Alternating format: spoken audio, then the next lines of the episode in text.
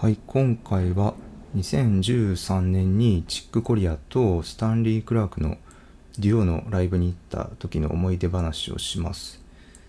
このライブがきっかけで僕はピアノトリオ以外のいろんな編成のジャズを聴くようになりました。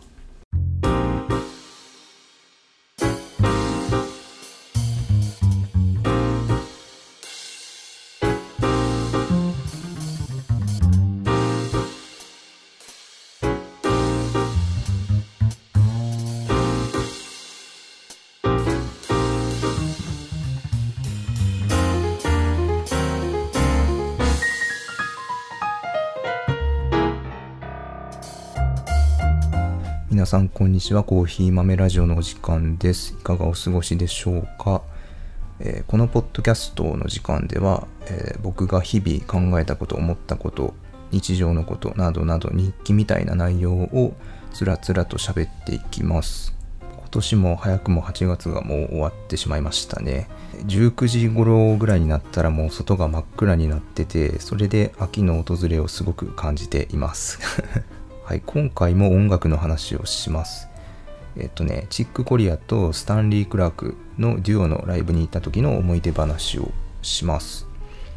これもめっちゃ前っすね。えっと2013年の頃。このライブは あの行くまでに結構紆余曲折があったりしたっていうのとあと聞きに行った結果あの音楽の僕の音楽の守備範囲が広がったっていうことがあってそのあたりのお話をしようかなと思います。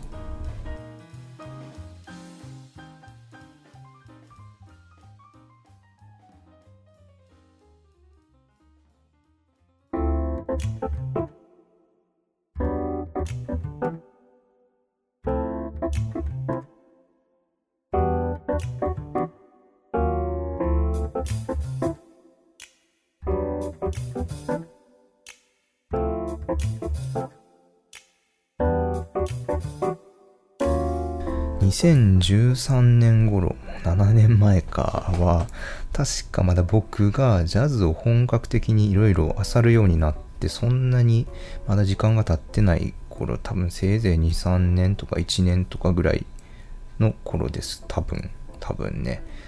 で僕はあのピアノをちょこちょこ自分で弾くんですけどその頃はまだあのジャズはピアノトリオしか認めないみたいに 思ってました。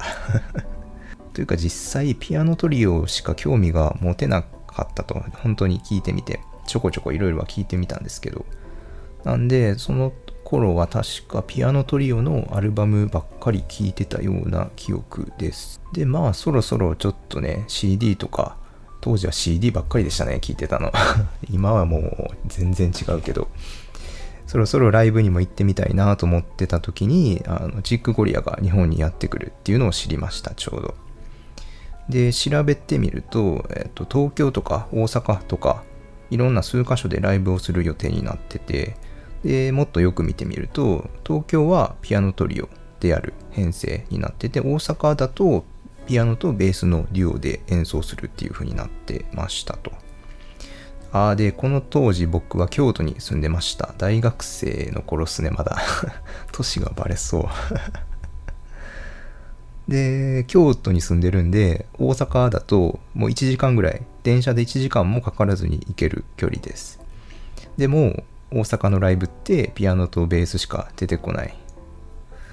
うんどのライブに行くかっていうと当然ピアノトリオで演奏する東京ですよねと。そう東京に行こうと思ったんですよこの情報を調べて当時。ただめっちゃ高額です。特に学生にとっては旅費とか込みで考えたら特に。でもあのチケット取りました。はい。興奮しながら。とりあえずチケットだけまず取りました。確か。うん取れた時は嬉しかったっすね。チックコリアやし。でチケットを予約取ってからちょっとずつライブの日が近づいてくるじゃないですか。で日が近づいてくるとそろそろ新幹線とかホテルとかも予約しないといけなくなってくる。でネットで新幹線の値段とそのライブの会場もうどこやったかなあれブルーノートだったのかな。まあ会場の近くで泊まれるホテルとかの値段を調べていくともうめっちゃ高い。特に学生のお財布には高い。しかもまだその当時一回も行ったことない東京に行かないといけない。不安。いろんな準備がいるなーって。でそうなってくるとあんだけこう興奮して楽しみにしながら撮ったライブがなんかこうちょっとずつ憂鬱になってくるんですよね。そう。ライブの日が近づくほど新幹線とホテルを予約しないといけなくなってきてで予約しないといけなくなってくるほどこの憂鬱度が増してくるみたいな。でそのライブのチケットってもう予約したらキャンセル不可になってたんで後戻りはできないんですよ。でもう俺何のために東京行くんだみたいな。憂鬱になるために高い金払うのかみたいなそんな心理状態そんな精神状態になってきてました確か当時。で結局ちょっとでも安く済ませようと思って行きかな行きだけ新幹線にして帰りは夜行バスだったかな逆かもしれないですけどみたいにえっと取ってで泊まる場所はなんかめちゃくちゃ安い変ななんかホテルでもないようなよくわからんとこに 決めた記憶があります。1泊2 3000円とかのところにしたような記憶があります。でまあ正直ああ行くのかとか思いながらこう準備を進めていった時に、まあ、ちょっとした事件が起こりました。その事件っていうのがあのピアノトリオで出演する予定だったドラムの人が別の人に変わるっていうことになったんですよ。ライブのあれ何何ヶ月前何週間前覚えてないですね。にそうなったんですよ。最初は確かねあのロンブルーナロンブルーナージュニアロナルドだったかな？ロンブルーナージュニアっていう人が出演する予定だったはずです。あのあれですねいつかの東京ジャズに出てた人ですね。出てたドラムの人。あのオースティン・ペラルタとなんかトリオをやってた人ですね。ピアノトリオ。確かベースが鳥越さんだったかな。そうその人が最初ドラムやるはずだったんですけどまあ、理由はよく知らないですが、その人が出演できなくなったみたいで、えっ、ー、と、別の人がドラム叩くことになったんですよ。東京のその、ピアノトリオのライブが。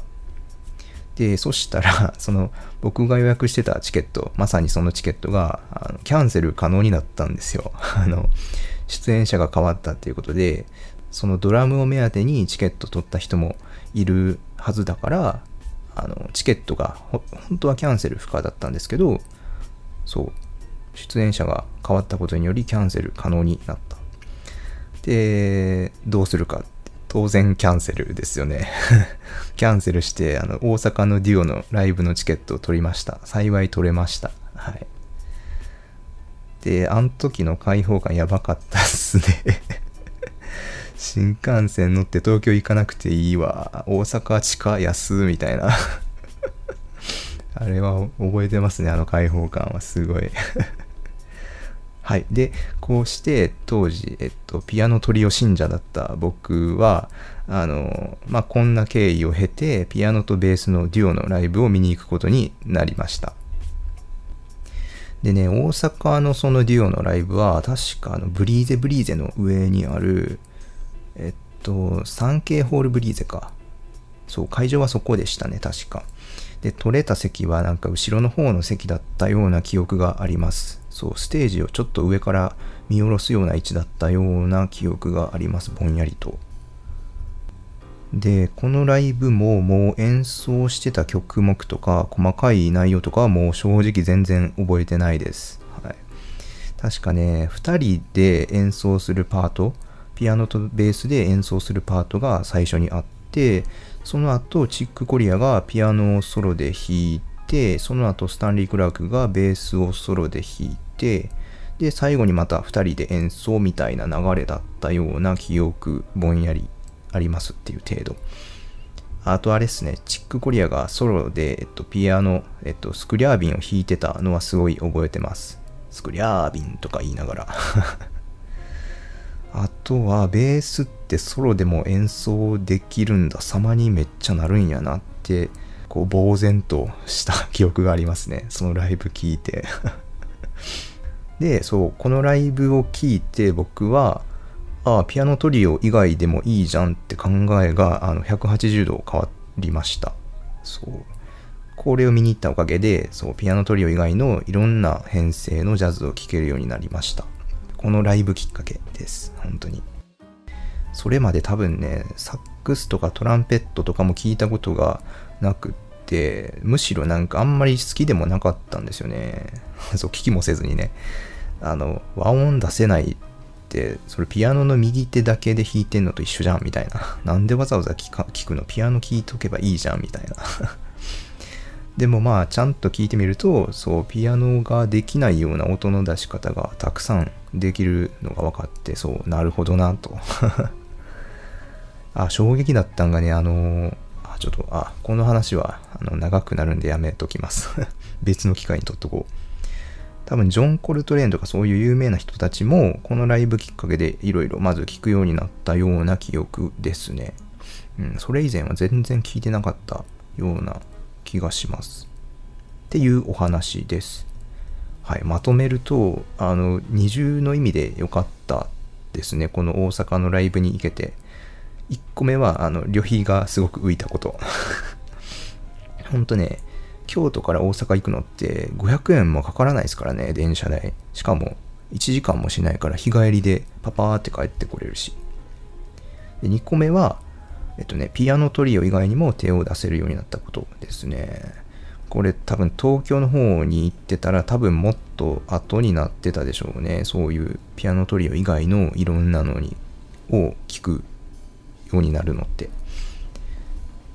まあでも結局ピアノトリオが一番好きっていうのは変わらないですけど、うん、それでもですね、いろんなのが聴けるようになったのは、はい、すごい収穫でしたね。うん